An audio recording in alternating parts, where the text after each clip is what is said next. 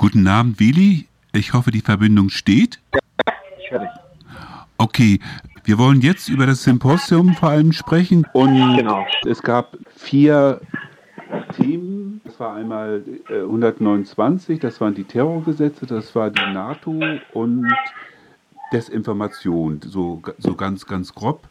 Und vielleicht kannst du am Anfang mal sagen, also ich meine, Terrorgesetze und 129b, dass das irgendwie eine Einheit ist, das ist klar, das ist ersichtlich, aber was hat das zum Beispiel mit der NATO zu tun und dann vielleicht auch noch mit Desinformation? Das, das war ja so eine Klammer und vielleicht kannst du als erstes mal sagen, was so, du bist ja einer von den Moderatoren des Symposiums, was da so, so die Klammer war oder wie hängt das einfach zusammen auf gut Deutsch? Thema NATO und Antiterrorgesetz. Mhm.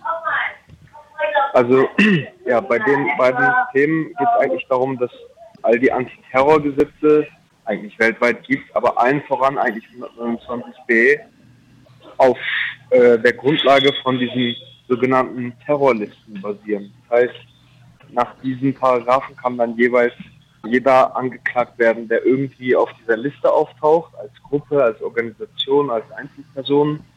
Und genau diese Listen hängen halt mit der NATO äh, zusammen, weil sie von den NATO-Staaten allen voran von den USA betrieben werden. Das heißt, es gibt zum einen diese Terrorliste der USA, das ist die ausschlaggebendste, dann gibt es die EU-Terrorliste, die wird von Deutschland, von Frankreich äh, maßgeblich betrieben. Und dann gibt es jeweils in den einzelnen Ländern noch Terrorlisten, die unterscheiden sich aber kaum. Das heißt, wer auf der US-Terrorliste ist, steht dann quasi auf allen Terrorlisten aller imperialistischen Länder. Angeführt wird, werden diese Terrorlisten dann von der NATO. Und das ist eigentlich der Überbau dieser, dieser beiden Themen. Hm. Und was hat das vielleicht noch mit Desinformation zu tun? Das war ja auch noch ein ja, wichtiges Thema. Ja, genau, Desinformation ist gerade in der Zeit, in der wir uns heute befinden, ein sehr wichtiges Thema, weil, genau, also wir haben von den Terrorlisten gesprochen und die Terrorlisten basieren ja auf dem Vorwurf, den irgendjemand macht, in diesem Fall dann die USA oder äh, die Republik Deutschland, dass jemand Terrorist sei oder terroristisch handle.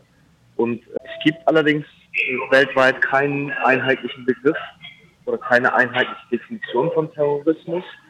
Es wird bewusst offen gelassen, weil man in der Hinsicht nicht wissenschaftlich arbeiten will, sondern halt mit Demagogien. Also all diese Vorwürfe basieren eigentlich zu 100 Prozent auf Demagogien. Das heißt, es wird von Terrorismus gesprochen, dann wird das mit Falschinformationen, mit Desinformation quasi über die Medien untermauert. Den Medien schließen sich dann irgendwann auch äh, die Politik an, bestimmte NGOs, bestimmte Stiftungen und dann nimmt das Ganze seinen Lauf. Das sieht man vielleicht heute am besten beim Thema Palästina, bei dem Angriff, israelischen Angriff auf, auf den Gazastreifen und was dort für eine Desinformation läuft in Verbindung mit dem Terrorbegriff, der ja vor allem gegen Hamas jetzt angewandt wird und flankiert wird von, von Desinformation in Form von, es wurden Dutzende Babys geköpft und äh, all so eine Sachen, mhm. die nicht bewiesen werden können, die einfach so in den Raum geworfen werden, aber das verfängt. Und dann hat man halt diese Desinformation, die zu einer Meinung wird und die Meinung hilft dann dabei, den Terrorismusbegriff auch emotional in die Köpfe zu kriegen, mhm. beziehungsweise zu legitimieren. Und wenn das geschehen ist, dann kann man auch jegliche Angriffe ohne weiteres durchführen. Und dann kommen wir wiederum zu den Antiterrorgesetzen, die dann die rechtliche, legale Grundlage für diese Angriffe bilden. Zumindest wenn es sich um Verhaftungen bzw. Repressionen handelt. In Deutschland ist es wie gesagt 129b. Aber es ist nicht nur damit begrenzt, geht auch so weit, wie gesagt, in Palästina, dass bis zu einem möglichen Völkermord weitergehen kann. Hm. Ist, glaube ich, ganz gut, hast du das auf den Punkt gebracht. Wie gesagt, bei 129b bei den Gefangenen, als damals Musa Aschulgu, ich glaube 2016 im Dezember verhaftet worden ist, wurde er teilweise von den Zeitungen als Terrorfürst bezeichnet. So, so als, ja. als, als kleines Beispiel, oder wir kennen es auch eben früher hier in Deutschland, wo dann Mitglieder der RAF eben auch diffamiert wurden. Ne? Also es gab bei unserem Symposium gab es jetzt einen Redner, ja. Said heißt der, und äh, der wurde jetzt vor kurzem auch von der Bildzeitung als Terrorchef auf der Titelseite geführt, mhm. weil er damals bei der damals noch nicht verbotenen Samidun scheint eine führende Rolle haben soll. Mhm. Weiß wurde, wurde Samidun zeitgleich mit unserem Symposium quasi verboten. Mhm. Und auch da haben sie wieder, vor allem gegen Samidun jetzt in letzter Zeit, sehr oft den Terrorismusbegriff mit ganz viel Desinformation gemeinsam genutzt. Und mhm. gesagt, bei ihm haben sie dann Terrorchef auf die Bild geschrieben. Okay, das wiederholt sich. Wie gesagt, wir, was du vielleicht nicht weißt, wir werden nachher selbst Zeit noch interviewen. Zurück zu dem Symposium. Also ähm, das war ja ein internationales Treffen, Meeting. Ja. Kannst du vielleicht mal sagen, da waren ja sehr viele Menschen aus unterschiedlichen Ländern. Kannst du vielleicht mal einige ja. aufzählen, damit sich die Hörer und Hörerinnen einfach so einen Begriff machen von der Atmosphäre beziehungsweise was es eben auch heißt, eine, eine internationale Veranstaltung? Also physisch teilnehmen konnten tatsächlich Rednerinnen und Redner aus der Schweiz, äh, aus Spanien, aus Marokko, aus Italien, aus verschiedenen Orten in Deutschland, aus Magdeburg, Nordrhein-Westfalen, aus Griechenland und wiederum äh, live zugeschaltet wurden uns auch Redner, Rednerinnen aus der Türkei, aus dem Donbass, und na, Belgien war dabei. Also es gab ganz viele unterschiedliche Länder, ganz viele unterschiedliche Berufsgruppen, sage ich mal. Also es waren Revolutionäre, professionelle Revolutionäre dabei, es waren Anwälte dabei, es waren äh, Professoren dabei. Also es gab eine man muss vielleicht noch kurz sagen, du hattest ja kurz gesagt, es waren auch Teil, eine Teilnehmerin, also Aydin Özke, aus der Türkei äh, zu genau. verbunden per, per Livestream. Sie durft, sie hat zum Beispiel Hausarrest, sie darf also zum Beispiel die Türkei gar nicht äh, verlassen. Also das, das muss man auch sagen. Also oder aus Donbass war es. Nicht nur die Türkei, sondern sie darf ihre Wohnung. Ja, genau, genau, richtig, genau. Und, äh, und ich glaube auch bei den beiden Aktivisten aus dem Donbass war es genauso, dass sie, glaube ich, im Haus, auch im Hausarrest sind. Also auf jeden Fall war das auch ein äh, mehrsprachiges ähm, Symposium. Also es wurde, glaube ich, auf Deutsch, auf Englisch, auf Spanisch und auf, auf Türkisch übersetzt, soweit ich das noch in Erinnerung habe. Also so können, können wir uns das vorstellen oder so kann, kann sich das der Mensch vorstellen, der vielleicht jetzt nicht direkt war. Es gab auch einen Livestream, das heißt also Menschen, die jetzt nicht nach Berlin kommen konnten, die konnten das äh, ja, digital verfolgen. Und es gab also aber auch parallel auch noch Workshops. Also das heißt also, mh, mm, es, waren, es waren bestimmt 20 oder 30 Referentinnen da, so jetzt mal, ja, also ungefähr 20 bis 30. Und ähm, die, die, die Diskussion, ähm, das war in den Workshops konnte, konnten natürlich dann sozusagen genauer diskutiert werden. Das heißt, es war ja eher so äh, frontal. Es gab also bei diesen ähm, äh, Beiträgen jetzt glaube ich, ganz selten Rückfragen und aber es war in den Workshops war es eben so, dass da eben auch so die Trennung zwischen da sind die Menschen auf dem Podium und da unten sitzen ist das Publikum. Das ja. heißt, äh, da ging es, glaube ich, darum, sich auszutauschen, aber auch äh, sich zu vernetzen und ähm, auch Ergebnisse. Vielleicht kannst du da auch noch was zu, zu sagen, äh, ja. was euch bisher an vorläufigen Ergebnissen, wie gesagt, der, das Symposium ist jetzt seit zwei Tagen vorbei. Und das, klar, es ist, dauert natürlich auch ein bisschen, bis das dann alles, äh, bis diese Texte übersetzt worden sind und ähm, bis die Ergebnisse dann auch so stehen. Aber kannst du schon ein bisschen was sagen, was sich da so heraus, herauskristallisiert hat an, ja, an Ergebnissen sozusagen?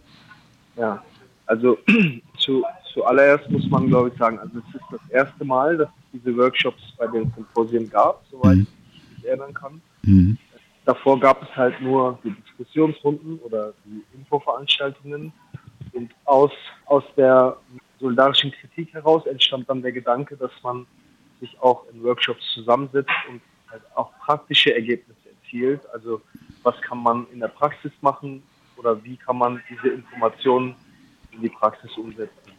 Deswegen hatten wir parallel zu den vier Veranstaltungen NATO, politische Gefangene, Antiterrorgesetze und Desinformation auch jeweils gleichnamige Workshops. Und wird die Endfassung, das hast du ja gesagt, wird noch äh, werden, aber von, von Entscheidungen, von denen ich weiß, zum Beispiel, dass bei dem Workshop für die Antiterrorgesetze eine, eine gemeinsame Erklärung vereinbart wurde. Es wurde zudem vereinbart, dass für einen momentan stattfindenden unbefristeten Hungerstreik in Berlin eine Delegation gegründet wird, die gemeinsam halt für die Forderungen des Hungerstreiks mit der Politik in Verbindung gehen wird, um die Forderungen, um den Forderungen Nachdruck zu verleihen. Die Abschlussdeklaration, die wird dann quasi alle äh, Entscheidungen, die in allen vier Workshops letztendlich getroffen wurden, dann auch veröffentlicht. Hm. So zwei Beispiele, von denen ich jetzt konkret weiß. Ja, genau. Ich glaube, es ging auch darum, dass man einen Aktionstag gegen die NATO, weil ein Ergebnis sozusagen des, des, des Symposiums war ja auch, dass die NATO im Grunde genommen der größte Terrorist ist. Ich sage es jetzt mal so ein bisschen, bisschen platt, aber es trifft ja zu, die die meisten Kriege führen, die die meisten Menschen auf dem Gewissen haben, dass es da ganz wichtig ist, gegen die NATO, die einfach die Verursachung von dem Elend ist, sozusagen der, der Hauptfeind sind, ist, dass man da politisch drauf reagiert. Das ist, glaube ich, ganz, ganz wichtig.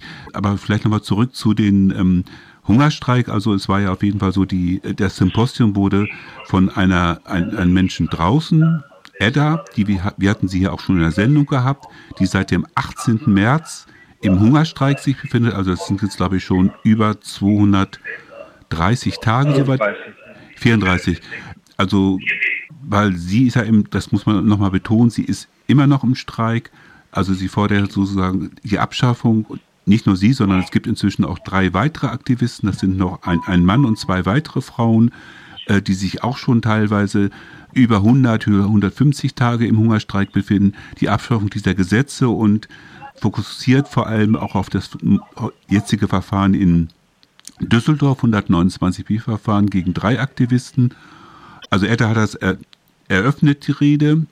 Und du hast es ja gesagt, und es geht vor allem, ich hatte jetzt schon kurz dieses Düsseldorfer Verfahren genannt, da gibt es ja einen Gefangenen, Isan Ceberik, ich hoffe, ich habe den Nachnamen richtig ausgesprochen, das ist ein langjähriger Aktivist der Grupiorum, der schon im letzten Jahrhundert oder um 2000 im, sich im Todesfasten befand, äh, entlassen worden ist, dann nach Deutschland oder nach Europa kam und äh, der jetzt im Mai letzten Jahres verhaftet worden ist und er hat Krebs und er wartet, glaube ich, seit 17, 18 Monaten auf, auf eine Biopsie, also eine Untersuchung. Er, es ist der Verdacht von Prostatakrebs und er ist im Grunde haftunfähig und muss sofort operiert werden. Das ist, glaube ich, auch noch so ein Schwerpunkt, also eine praktische Konsequenz aus diesem Symposium. Aber vielleicht kannst du da A, Information zu, die, die momentane Information zu ISA nochmal mitteilen und was da so geplant wird. Die, die Freilassung von Isan, um nochmal auf den Hungerstreik zu sprechen zu kommen, im Moment die Hauptforderung des Hungerstreiks einfach aufgrund der Tatsache, dass es dringlich ist also kurz zusammengefasst geht es darum, dass Ihsan sich vor seiner Verhaftung in Behandlung befand. Es sollte eine Biopsie gemacht werden, aber die Behandlung wurde durch seine Verhaftung unterbrochen. Mhm. Und er hat danach äh, monatelang dafür gekämpft, dass eine Biopsie gemacht wird, weil der Verdacht bestand, dass er Krebs hatte. Es wurde ihm verwehrt. Man hat gesagt, man hätte es vergessen oder es ist Personalmangel, man hätte nicht äh, ins Krankenhaus fahren können, etc. etc. Jedenfalls haben wir es geschafft, also ich stand drinnen mit meinem Kampf und wir draußen oder allen voran der Hungerstreik, die Hungerstreikenden haben es bewirkt, dass äh, ich dann die Biopsie bekommen konnte, ohne Hand- und Fußfesseln. Das hatten sie einmal versucht nach 15 Monaten, das hat ich dann aber abgelehnt. Und dort kam dann letztendlich raus, dass er Krebs hat. Das ist auch schon über einen Monat her, dass mhm. er rauskam. Aber seitdem wurde nichts veranlasst keine Operation. Man hat ihn sogar von einer Operation abgeraten. Äh, man hat ihm äh, gesagt, er würde damit wohl noch 150 Jahre alt werden. Man macht sich auch ein bisschen lächerlich über das Leben eines Menschen, der, der Prostatakrebs hat. Und genau, jetzt äh, fokussiert sich der Kampf halt darum, dass Isam äh, freigelassen werden muss, dass er äh, eine Krebsbehandlung beziehungsweise in diesem Fall eine Operation bekommt und nach der Operation in angemessenen Umständen äh, seinen Heilungsprozess antritt. Das heißt, in Freiheit äh, je nachdem, ob die Ärzte da eine Kur verschreiben oder andere äh, Umstände, aber auf jeden Fall keine Haftbedingungen. Weil, äh, ja, also Krebs erklärt sich von selbst und jemand mit äh, Prostatakrebs im dritten Stadium kann nicht im Gefängnis sein. Jede Minute ist eine zu viel. Krebs ist äh, eine sehr aggressive Krankheit, kann sich ausbreiten. Mhm. Ja, deswegen ist halt die Dringlichkeit und deswegen ist auch äh, seine Freilassung, Islams Freilassung jetzt ganz oben auf der Agenda und ganz oben auch bei den Forderungen des Hungerstreiks. Das wurde auch, wie gesagt, beim Symposium thematisiert. Und genau, es geht jetzt vielleicht ein kurzer Schwenker. Es geht neben dem Hungerstreik in Berlin gibt es ein Protestfeld vor, dem, vor der JVA Köln-Ossendorf, auch für die Freilassung von Islam und auch täglich. Also täglich jemand dort einer Mahnwache und äh, dazu sei auch jeder im Umfeld von Köln äh, herzlich eingeladen, diese Forderungen äh, zu unterstützen. Hm. Okay, wir haben soweit jetzt keine Fragen mehr, aber Willi, möchtest du kurz noch was zum Schluss sagen? Ja, also ich kann eigentlich nur noch mal betonen, dass gerade in einer Zeit, äh, äh, wo jegliche Form von Desinformation auf die Spitze getrieben wird, äh, wo man äh, ständig äh, und äh, zunehmend mit Repressionen konfrontiert wird, wenn man sich der imperialistischen Kriegspolitik verweigert, wenn man sie anprangert, gegen sie kämpft.